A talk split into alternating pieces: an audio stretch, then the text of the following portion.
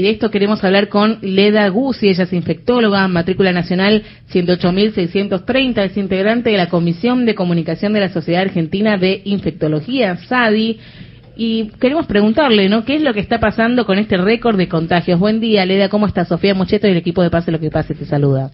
Hola, Sofía, ¿cómo estás? Buen día. Bueno, lo primero que queremos preguntarte, por supuesto, es cuáles son los síntomas, ¿no? De la gripe A y cuál es la prevención. Sí, los síntomas son bastante indistinguibles de los síntomas del COVID, ¿no? Y de cualquier otro virus respiratorio. O sea, casi todos estos virus presentan algún grado de febrícula o fiebre, dolor de cabeza, dolor de garganta, puede haber congestión nasal, aunque en el caso de la gripe no es tan común, y puede haber tos, eh, eh y en general la gripe suele acompañarse de cuadros de, eh, digamos, mucha postración, ¿no? Esta sensación de que me tira la cama, que no es un resfriado común, ¿no? Decaimiento. Eh, sino que hay un decaimiento, un dolor de cuerpo muy muy fuerte en general que te tira a la cama, ¿no? Y puede acompañarse de temperaturas muy altas, de fiebre alta. Claro. ¿Y hay alguna manera de prevenir esto?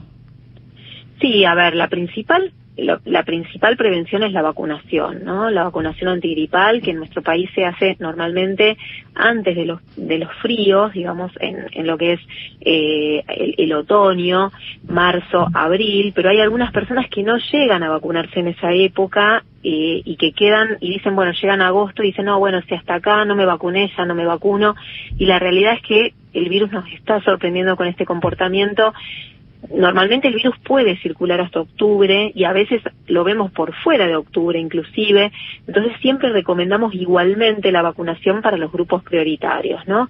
Esos grupos eh, que son los que tienen mayor riesgo de enfermar y morir y que se tienen que vacunar son los menores de dos años, los mayores de 65 años, las personas gestantes eh, y las personas que, que están comprendidas en, en estas en, digamos, entre estas edades o de cualquier edad que tenga algún factor de riesgo. Esto es enfermedades pulmonares, respiratorias crónicas como asma, EPOC, tabaquismo inclusive, enfermedades cardiológicas, neurológicas, eh, oncológicas, eh, enfermedades reumatológicas. Entonces todas las personas que padecen comorbilidades, así para decirlo en forma general, tienen que recibir la vacuna, ¿no?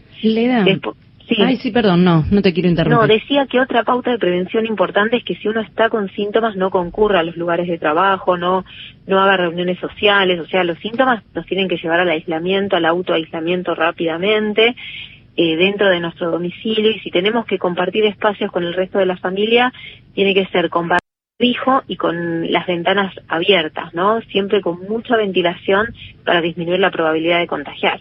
Leda, Mariana Gelaborde, ¿cómo te va? Buen día. Sí, Mariana. Eh, lo que sorprende es que eh, la cantidad de casos, ¿no? Ser más de 870 mil casos de las dos, ¿no? De la gripe A, la B. Sorprende eso y me parece que también otro de los puntos es que todos creemos que la gripe es más del invierno y quizás no tanto en esta época donde ya estábamos saliendo, ¿no? Del invierno. Totalmente, totalmente. Esto es lo que ha sorprendido y ha llevado a que esto adquiera cierta relevancia, cierto, cierta agenda, ¿no? En este momento, que es que ha tenido un comportamiento muy atípico en su presentación este año la gripe, con una, digamos, con dos, dos picos totalmente extemporáneos. El primero en, enero, o sea, comenzó a mediados de diciembre y se extendió a mediados de enero, en pleno calor, pleno verano, eh, tuvimos un pico de gripe de influenza A, H3N2, después el virus bajó y durante los meses más fríos se mantuvo con, con tasas de positividad por debajo del 10%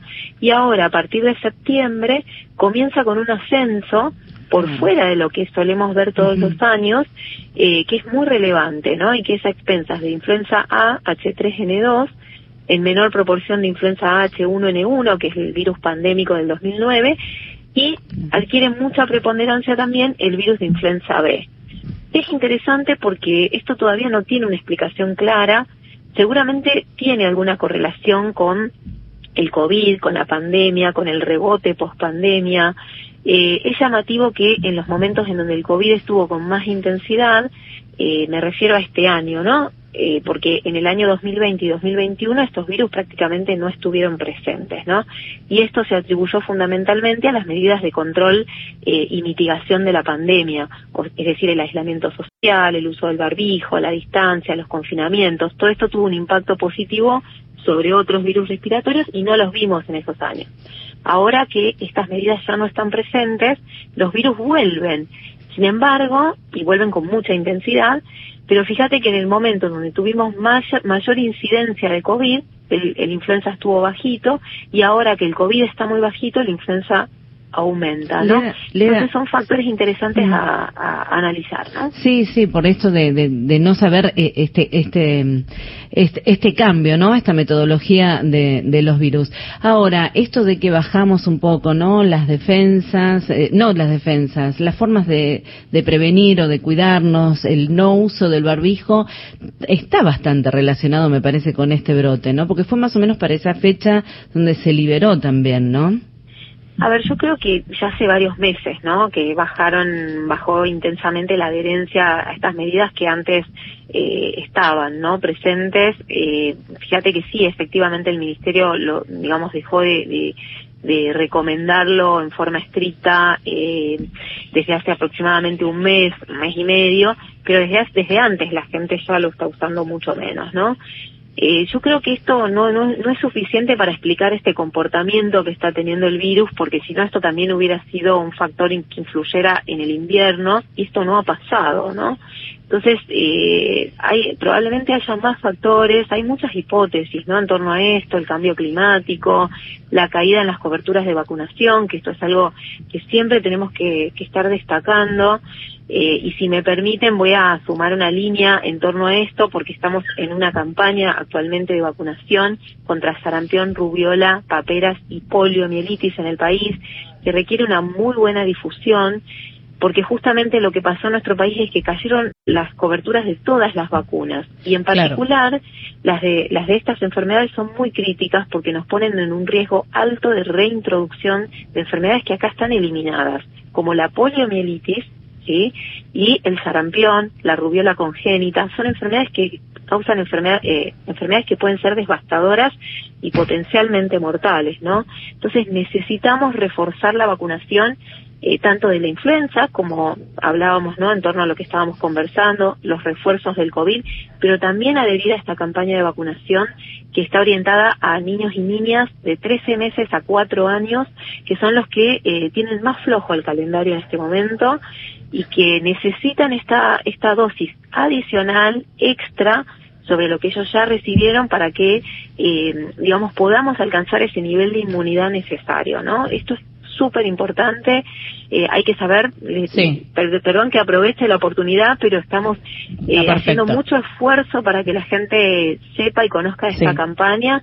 Las mamás se pueden, mamás, papás, los tutores, cuidadores, se pueden dirigir a los vacunatorios eh, solamente con, con, la libreta, con el DNI, no hace falta orden médica y eh, se les aplica esta dosis de refuerzo. Bien, Leda. Bueno, muchísimas gracias eh, por haber estado en Pase lo que pase.